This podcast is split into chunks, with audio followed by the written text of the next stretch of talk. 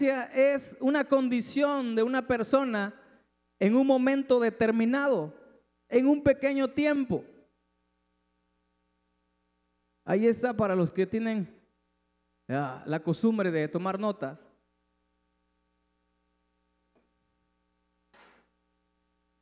Y tengo acá cuatro principios para ser libres de las circunstancias. Y el primer principio es que tengo propósito en Dios. Di conmigo, tengo propósito en Dios. Entonces, eso como resultado te dará la victoria y tendrás una victoria asegurada. Mi victoria está asegurada. Jeremías 29:11. Acompáñame ahí a Jeremías 29:11.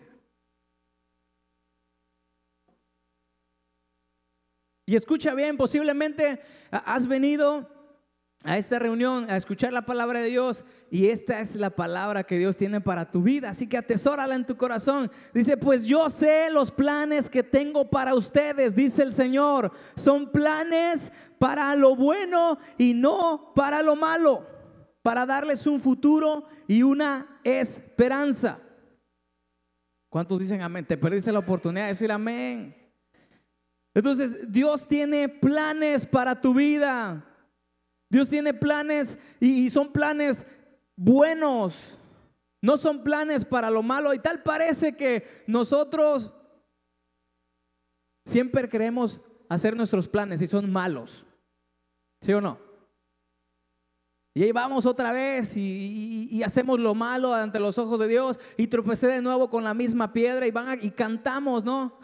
y volvemos a cantar. Pero Dios te hizo con planes buenos. Dios tiene planes buenos para tu vida. Conmigo, Dios tiene planes buenos. Y muchas veces estamos eh, eh, en el camino, estamos en el camino, literalmente estamos en el camino y, queremos recibir esos planes, esos propósitos. Y seguimos y continuamos y a veces no escuchamos la voz de Dios y a veces sentimos que Dios está lejos, pero hey, persevera, Dios quiere hablarte, Dios quiere darte esos propósitos. Yo, yo recuerdo desde chico he estado en la iglesia y, y permanecido y no es hasta hace poco que Dios me comenzó a hablar, ya ese es su propósito. Ah, ya después de tanto tiempo, gracias Dios. Entonces Dios quiere darte sus propósitos a ti. Estás en el lugar correcto donde vas a recibir los propósitos de Dios. ¿Cuántos dicen amén? Entonces, primero, lo primero que tengo que revisar es que si mis sueños vienen de parte de Dios o mis sueños vienen porque cené mucho pozole el 15 de septiembre. Eso es lo que tenemos que revisar. Si nuestros sueños son de parte de Dios. Si estamos eh, teniendo sueños, si estamos, eh, si nacieron en nuestros, en nuestros corazones, es un sueño de Dios. Eh, si está ese sueño en nuestro espíritu, ese sueño estará libre de las circunstancias. A pesar de que estés pasando situaciones difíciles, no importa cuál sea, caminarás sobre ese sueño, sobre lo que Dios te dio. Y aunque parezca imposible, aunque te digan, sabes que tú antes nadie, nadie, más lo hizo, no tienes la capacidad, te van a decir loco, pero vas a continuar buscando ese sueño de parte de Dios. Amén. Y quiero contarte que hace poco recibí de parte de Dios porque se me fue el sueño y dije, híjole, esto, no, no me va a perjudicar. Muchos eh, eh, estamos perdiendo el sueño en las noches. Debemos aprovechar esos momentos y agarrar la Biblia y leer. Ya vas, en unas ocasiones eh, se me ha ido el sueño y agarro libros y comienzo a leer, me los termino y no duermo. Y digo, para que se te quite, que se te esté yendo el sueño, ahora no voy a dormir para que se me quite. Pero no estoy dando vueltas ahí pensando en el futuro, en el... No, no, no. Prendo la luz y comienzo a leer. Entonces recibí de parte de Dios ahí algo. Sí. Y, y este... Y era grande y poderoso. Y yo dije, no, no, no creo lograrlo. Pero es de Dios, amén. Y, y quiero decirte que nadie puede matar los sueños de Dios. Nadie puede matar los sueños de Dios que puso en tu vida, en tu corazón. Eh, un día vinieron y le dijeron al Señor, Señor, Lázaro, tu amigo está enfermo. Y eso lo encontramos en Lucas 10, eh, a partir del 10, eh, en Mateo, en Marcos, en Lucas, en Juan. Y, dice, Señor, el Señor le dijo, hey, Lázaro está dormido. Lázaro duerme, tranquilos, no se preocupe. Pasaron los días, pasaron cuatro días. Cuando Jesús llegó, Lázaro estaba muerto. Estaba vendado, estaba atado, estaba adentro de, eh, de una tumba. Una piedra gigante lo cubría. Y toda la familia estaba llorando. Y como que la compuerta, bájala porque me quedo ahí, gracias. Y la compuerta, perdón, y la puerta de, piedra, este, es que, sí, sí, ¿sí me oye bien? ¿O son mis oídos? ¿Qué estaba pasando ahí? Entonces eh, le dijeron al Señor, Señor, si tú hubieras llegado antes, no se hubiera muerto mi hermano, no se hubiera muerto eh, este Lázaro. Pero Jesús le dijo, María, Marta, tranquilas, no les he dicho si creyeren, verán la gloria del Señor. Así que corran esa piedra. Y Jesús gritó, hey, Lázaro, levántate. Porque para Jesús Lázaro estaba dormido, nunca estuvo muerto. Posiblemente tus sueños, tus sueños en Cristo parecen, ah, parecen que ya están muertos, ya están vendados, ya están amarrados, ya están en una tumba. Y ya han pasado días. Y tus sueños, tus sueños en Cristo están debilitándose, están muertos, ya no ni te acuerdas. ¿Por qué? Porque la pandemia vino, porque viene la depresión, porque viene la angustia. Y ya los sueños los dejaste morir.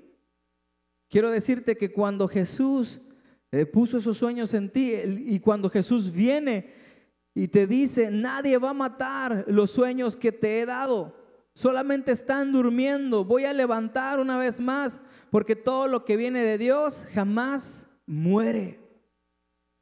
Así que hoy te digo, hey, hermano, amigo, si crees, verás la gloria de Dios. ¿Tú crees? ¿Creemos realmente? Pues vamos a ver entonces la gloria de Dios. Levántate hoy, hoy vuelve a vivir ese sueño. Hoy vuelve a vivir eso que Dios te dijo que hicieras, que ibas a predicar. Tal vez te mostró que ibas a predicar en todas las combis. Amén. ¿Qué vas a mostrar? En el día de la cena del 24 le vas a predicar a todos tus familiares. ¿Qué es lo que Dios te ha mostrado? ¿Cuáles son esos sueños? Si viste en sueño, eh, el sueño en tu espíritu cuando los demás no vieron, es sueño de parte de Dios. Si tu sueño te ha empujado a buscar gente victoriosa, es un sueño de Dios. Si tienes más enemigos que antes, es un sueño de Dios. Si es tan grande que ha, explotado tu manera de pensar y dices, ¿cómo voy a hacer para retener esa cosecha que Dios te va a dar? Es un sueño de Dios. Porque todo lo que Dios te da es a su imagen y semejanza. Él sopla en nosotros su vida y nadie puede matar. Todo lo que hace, todo lo que Dios te da es grande y poderoso. Así que ese es eh, un principio. Tenemos un propósito en Dios. Dile que está a tu lado, tú tienes un propósito en Dios. Entiéndelo de una vez por todas, tú tienes un propósito. Segundo principio para ser libre de las circunstancias. Tengo una voluntad independiente y no soy afectado por el medio ambiente. La semana pasada estábamos viendo sobre la cultura, que no debemos ser, ¿verdad?, atrapados por la cultura, que no te define la cultura. Entonces que, tenemos que tener, debemos de desarrollar una voluntad independiente de las circunstancias, que no importan cuál sea, tengo que tener, tenemos que tener la capacidad, la habilidad para que las cosas que pasen afuera no afecten tu corazón. Que todo lo que estás pasando, que todo lo que estás escuchando, que todas las malas noticias, que todas las enfermedades no afecten tu mente ni tu corazón. Tal parece que escuchamos que que alguien está enfermo y le duele un dedo y ya te comienza a doler el dedo. Por favor, que no te afecte. Esa es una enfermedad, ¿verdad? Pero que no te afecte. Filipenses 1:15 dice, es cierto que algunos anuncian la buena noticia porque de veras quieren ayudar, aman a Cristo y saben que Dios me ha dado la tarea de defender la buena noticia. En cambio hay otros que lo hacen solo por competir conmigo o porque me envidian. Y esos que me envidian no lo anuncian con sinceridad, lo hacen porque son egoístas y solo quieren crearme más problemas aquí en la cárcel. Pero eso no me importa porque sean sinceros o no, están anunciando el mensaje de Cristo y eso me hace sentir muy feliz y más feliz me sentiré. Y aquí está Pablo en la cárcel, algunos predicando de buena gana, otros predicando por envidia. Y cuando él se enteró que predicaban eh, para añadirle problemas a su vida, él dijo, no me importa. Yo, eh, si Cristo es predicado, me gozo. Entonces Pablo aprendió a ser libre de la gente. Muchas veces la gente que te rodea, ¿verdad? Ahí te es tóxica y te afecta. Entonces Pablo estaba en la cárcel, una cárcel mugrienta, apestosa, llena de, de, esclavos, llena de, cosas ahí, de ratas y de ratas literal. Eh, y gracias a, que él estaba en la cárcel había gente que se animaba, gente que, que, decía, mira, es que Pablo está firme en lo que ha dicho. Entonces quiere decir que él tiene la verdad. Entonces quiere decir que yo voy a predicar. Y predicaban de buena manera, de buena gana. Pero había otros que predicaban por, eh, eh, por dice ahí, por envidia, ¿verdad? Pablo aprendió a ser libre de las circunstancias Tal vez dijo, me muera, no me muera aquí en la cárcel, salga o no salga, como sea. Si me muero, me voy con Cristo. Entonces él fue libre de incluso de, de la muerte. O sea, amigo, hermano, quiero decirte que Pablo no la estaba pasando tan bien. Posiblemente tú, al igual que Pablo, no la estás pasando tan bien. Posiblemente no estás en una cárcel física, pero estás en una cárcel emocional, en una cárcel espiritual, que estás encadenado. Seguimos cometiendo, seguimos influenciados por el pecado, seguimos siendo influenciados por demonios. Entonces estamos amarrados. Y bueno, dice ahí, a pesar, tal vez me muera o no salga de la cárcel, si me muero, me voy con Cristo. Entonces, muchos traemos hasta ansiedad eh, por las circunstancias y, pensamos en la muerte y no nos estamos muriendo y pensamos que nos vamos a morir y, vivimos atados ahí encerrados y no podemos vivir, no podemos disfrutar la vida. Entonces, dice ahí que eh, Pablo en ese tiempo escribió cinco libros que trajeron avivamiento, aún en medio de la situación más difícil. Pablo encontró la forma de gozarse. Entonces, cuando el diablo te cierra un camino, Dios te abrirá muchos más caminos nuevos. Lo que no pudiste lograr por una vía, lo vas a lograr en otro lugar, lo vas a lograr. Cuando alguien te diga, es que no tienes dinero, no tienes salud, estás solo, no tienes amigos, no lo vas a lograr, eres pobre, ya estás viejo, ya no puedes, ya no tienes fuerza, tú tienes que decir, no me importa, yo lo voy a lograr. A ver, vamos a practicarlo. Bueno, no te voy a decir nada malo. ya bastante tienes con el de la persona de. Ah, te creas. Pero vas a decir, no importa.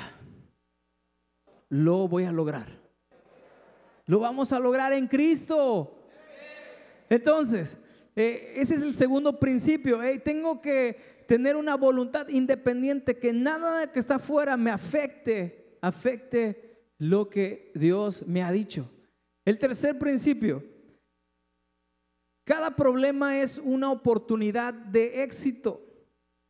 Y en segunda, en segunda de Corintios 4, 16 al 18 dice, por eso no nos desanimemos o no nos desanimamos, aunque nuestro cuerpo se va desgastando, nuestro espíritu va cobrando fuerza.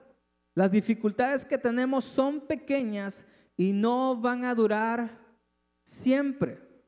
Pero gracias a ellas Dios nos llena de la gloria que dura para siempre, una gloria grande y maravillosa, porque nosotros no nos preocupamos por lo que nos pasa en esta vida, que pronto acabará. Al contrario, nos preocupamos por lo que nos va a pasar en la vida que, ¿estás ahí conmigo? ¿Qué tendremos en el cielo? Ahora no sabemos cómo será esa vida, lo que sí sabemos es que será eterna. Amigo hermano, las dificultades que tenemos ahora son pequeñas y van a pasar, no durará para siempre. Esa ansiedad se va a ir. Amén. Esa situación difícil va a pasar. Y todo él dice, ¿para qué? Para que Dios nos llene de su gloria. Acabará. Dice, nos preocupamos por la, no nos preocupamos por esta vida porque es pasajera y acabará. Al contrario, nos preocupamos por la vida eterna. Y cada vez que voy a un velorio, digo, ¿de verdad estamos listos para partir? ¿De verdad nos preocupamos por lo que viene, por la eternidad?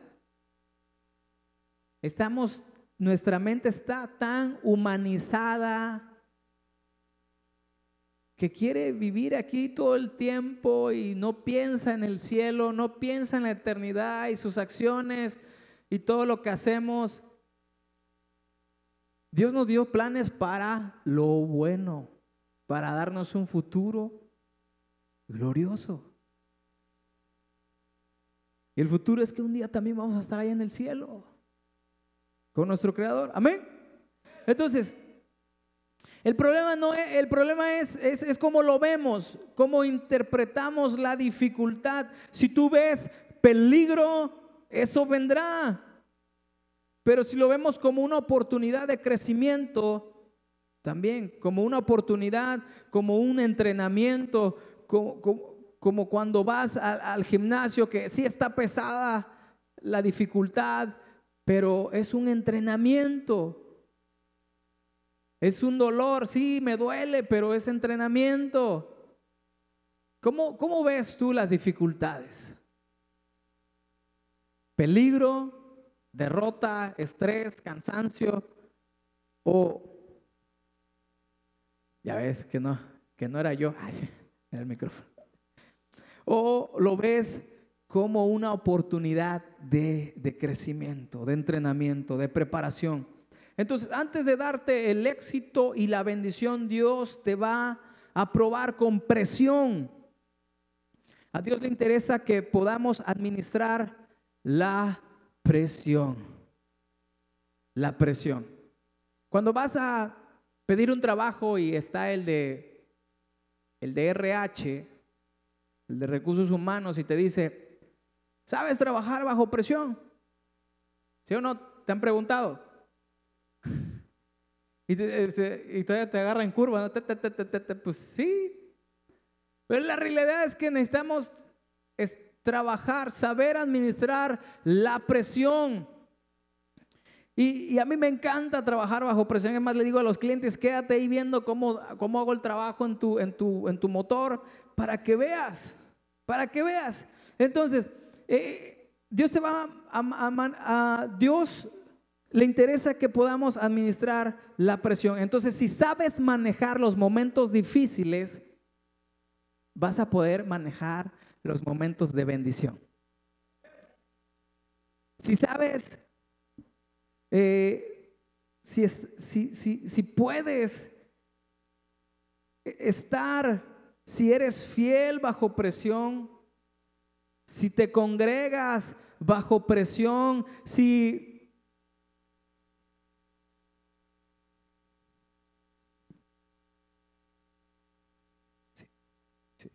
Ahí está.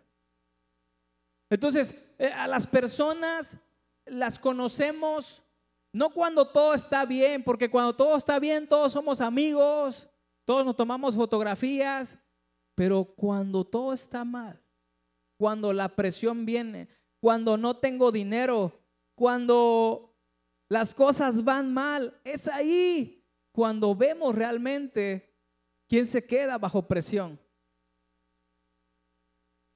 Porque evaluamos cuando las cosas todas, todo, todo está bien, todo es maravilloso, ay, qué chido.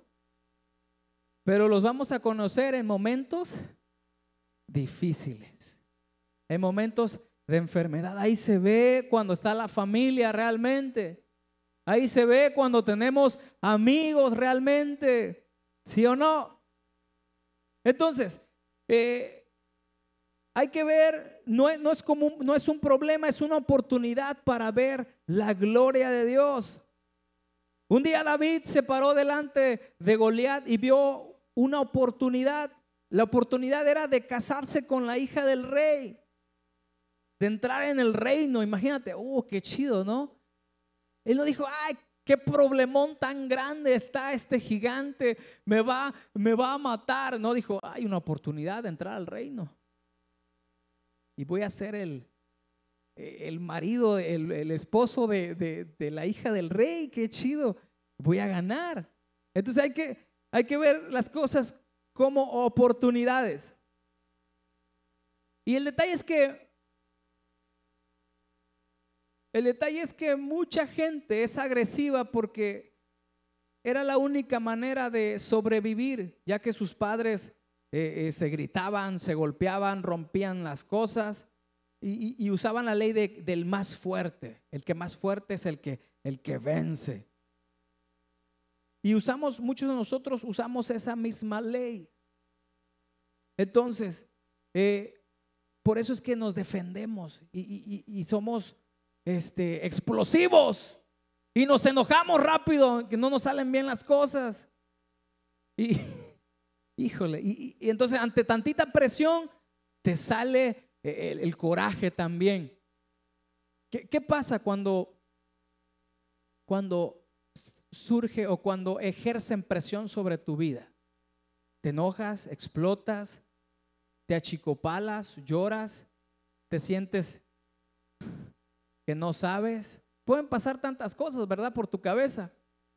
Pero con la experiencia vas aprendiendo poco a poco. Así que si ya te enojaste y explotaste, para la otra cuenta 10. Y si no, para la otra cuenta 100. Entonces, no tenemos que resolver esos problemas. La fe hará que veamos la solución. La fe hará que veamos la solución y que transforme en oportunidades, en soluciones. Entonces, eh, Dios dice, antes de darte la solución al problema, quiero que aprendas a administrar la presión. porque si bajo presión eres fiel, porque si bajo presión te congregas, porque si bajo presión sigues ofrendando con alegría, porque si bajo presión sigues sirviendo con gozo, entonces estás listo para el momento que el faraón abra las puertas y te dé las bendiciones. Entonces solamente entonces estaremos listos. Amén. Y último principio.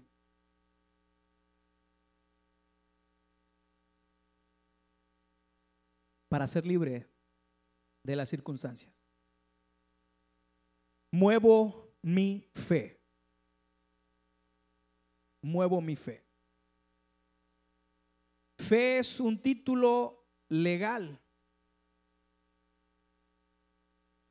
Fe, eh, ah, bueno, la Biblia se lee en tres, la podemos leer eh, de tres maneras. Uno, como soldado, hay que leerla buscando una orden de parte de Dios, hay que leerla buscando dirección, propósito. Dos, hay que leerla como enamorado, como un enamorado que que le dice a su amada cosas de amor, promesas y abrazos. Y tres, como un abogado. Entonces Dios te va a, mostrar en qué momento y cómo debes leer la Biblia, pero hay que leerla, mi hermano. Ahí muchos decimos, ay Dios, háblame, Dios, háblame el día de hoy. Pero pues ahí está la Biblia, nomás nos la pasamos viendo frases, no, lee la Biblia.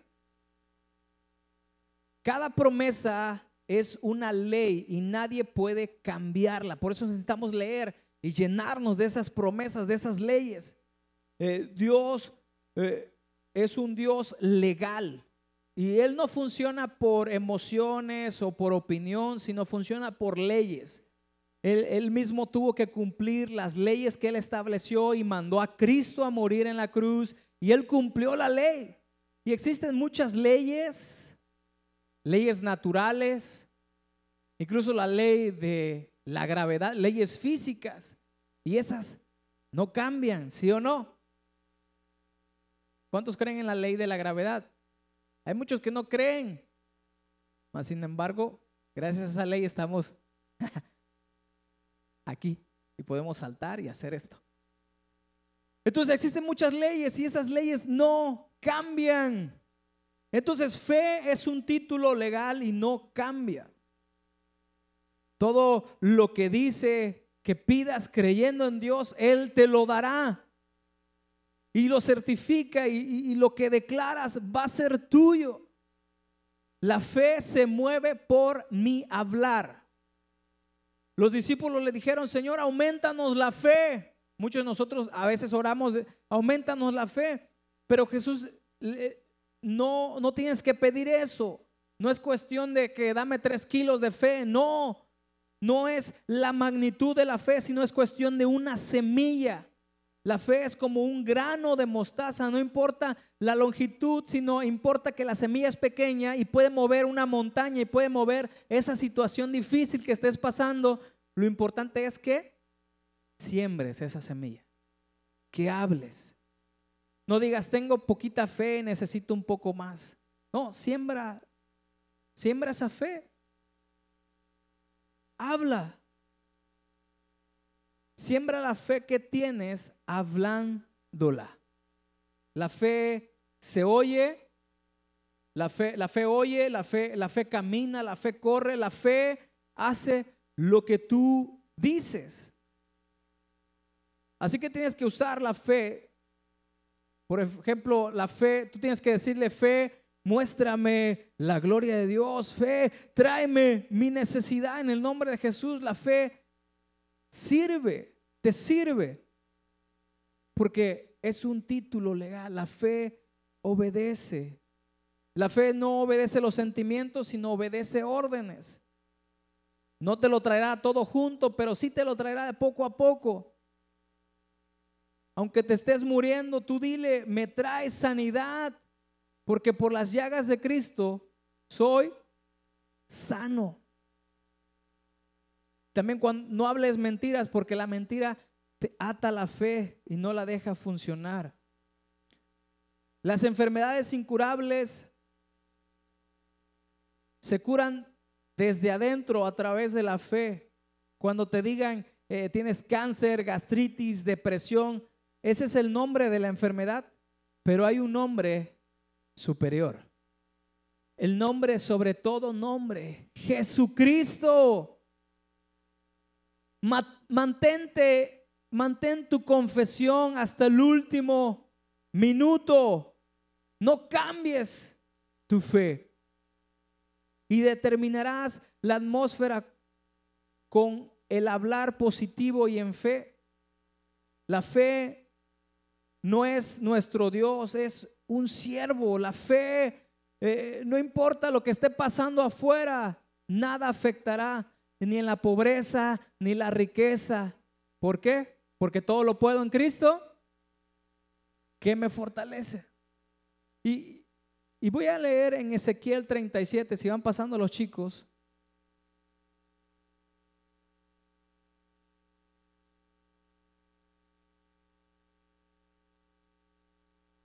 Ezequiel 37. Y hay una historia súper interesante ahí, escalofría. 37.1, vamos a leer hasta el 12.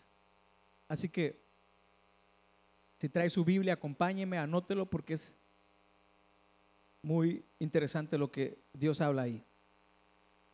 La mano de Jehová vino sobre mí y me llevó en el espíritu de Jehová y me puso en medio de un valle que estaba lleno de huesos y me hizo pasar cerca de ellos por todo en derredor.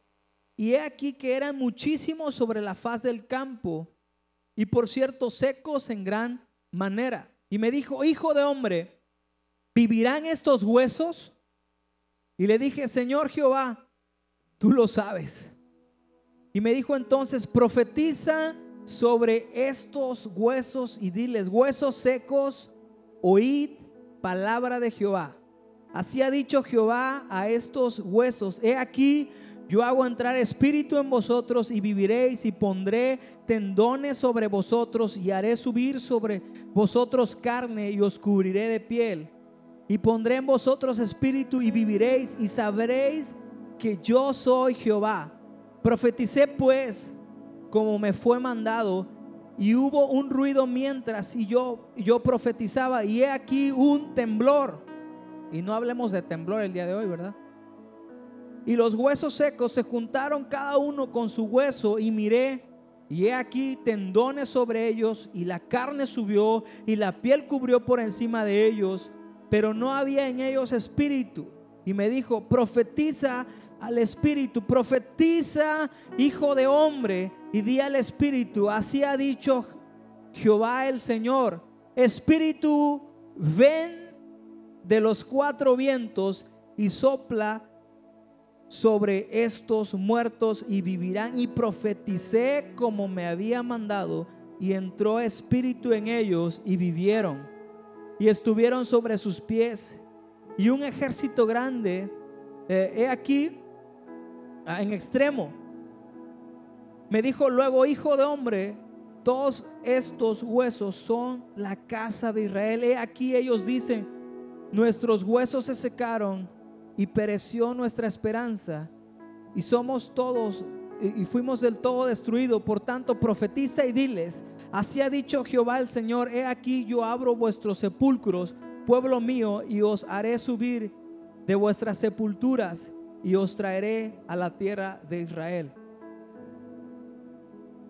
Dios llevó a Ezequiel en una visión donde había un valle de huesos secos, un cementerio donde literalmente había era un lugar de pelea, de guerra donde los cuervos habían comido la carne, donde los cuervos habían despedazado esos huesos y el sol los había secado, los había separado y esparcido.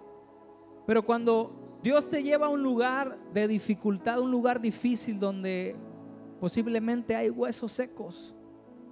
No es para que mueras, sino para que tú lleves vida. Posiblemente estás en un valle así de enfermedad, de no alcanzas a ver salida y piensas que Dios no está cerca de ti. No es para tu muerte. Es para que Dios aumente su gloria sobre tu vida. Y Dios le dijo, hey, profetiza a los huesos. Y Ezequiel eh, eh, le habló a esos huesos. Y todo lo que estaba seco, separado, comenzó a juntarse con lo que correspondía. Y todo lo que el diablo dividió este año, Dios lo volverá a unir. Todo lo que el, enemigo destruyó, separó, Dios lo vuelve a unir. Dios vuelve a unir tu familia. Dios vuelve a unir tu matrimonio. Dios vuelve a unir tu salud. En el mismo lugar donde fuiste derrotado, donde hubo huesos secos, donde posiblemente fuiste humillado, Dios te dará la revancha y a través de la confesión de fe serás exaltado y Él te abrirá nuevas puertas otra vez. Porque donde hubo huesos secos, muertos, Dios dará vida. Así que persevera en tu declaración. Porque una vez habló Ezequiel, vemos ahí que él habló la primera vez y comenzaron esos huesos a unirse y comenzó a salir el tejido y comenzó a salir carne y, cubrió la y la piel lo cubrió, cubrió la carne. Pero no tenían vida, solamente estaban ya estaban de pie. Pero Dios le volvió a decir, hey, profetiza una vez más. Profetiza y hubo un ruido. Y, y esa fue la primera parte. La fe que sueltas hace la primera parte, pero tienes que perseverar. Tienes que continuar en lo que Dios te dijo. Y Dios le dijo, vuelve a hablar una vez más, pero ya no a los huesos, sino ahora a, los cuerpos, al espíritu. Y, Dios le cambió la declaración y le dijo, eh, espíritu de vida de los cuatro vientos, ven. Entonces los hombres se pusieron de pie y todo lo que cayó en ese valle de huesos secos cobró vida. Todo lo que el diablo te quitó volverá a ponerse de pie y volverá, a cobrar vida. Llama al espíritu de vida y completa la obra y pon de pie todo lo que lo que estaba caído. Y la Biblia dice que se pusieron de pie y eran como un ejército porque el que profetizó era el general. Así que cuando te levantas, levántate con una actitud. Cuando adores, adora como, como un general. Ponte de pie y, y Dios dará vida a esos huesos. Lo que pasó aquí es que Dios, Jehová, él estaba hablando al profeta y le decía una cosa y él obedecía. Posiblemente Dios está hablando en estos días, pero tienes que obedecer y tienes que hablar el profeta escuchaba y decía y hablaba. Entonces es oír, hablar, oír, hablar, ese es el secreto. Eh, muevo la fe y oigo o hablo lo que oigo de parte de Dios. Y muchos de nosotros nos estamos quedando sin hablar lo que Dios ya nos dijo. Muchos de nosotros traemos la verdad, la palabra de Dios. Él ya te mostró, Él ya te dijo, Él ya te habló, pero nos quedamos callados. Posiblemente ese familiar necesita escuchar lo que Dios ya te dijo.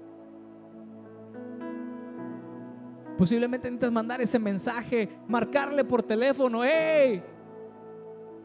Porque Dios ya te dijo, ya te dio una palabra.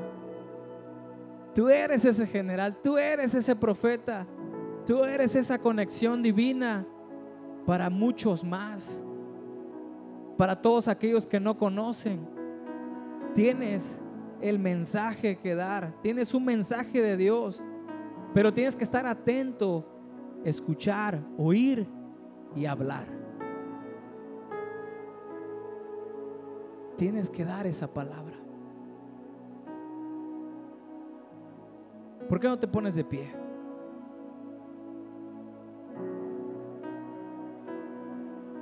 Circunstancias, muchas circunstancias hay, pero eso no te va a detener. Eso no va a detener el propósito que Dios tiene para tu vida, para tu familia, para sus generaciones. Así que cierra tus ojos, dile Señor Jesús, gracias por tu palabra, gracias por tu amor. Señor, el día de hoy, a pesar de las circunstancias difíciles, cree, yo sé que tienes planes de bien para mí, para mi familia. Son planes para lo bueno y no para lo malo. Para darnos un futuro glorioso, un futuro hermoso y una esperanza, Señor. Yo, yo creo en ti. Yo, yo puedo ver, Señor, lo que tú quieres hacer en mí, en mi familia. Dame, vamos, dile, alza tus manos y dile, Señor, háblame. Dame ese propósito. Quiero conocerte, Señor. Quiero saber más cada día. Que el día de hoy pueda ver, Señor, con mis ojos espirituales. Ver esas necesidades. Comenzar a hablar. Comenzar a profetizar vida a lo seco, a lo muerto.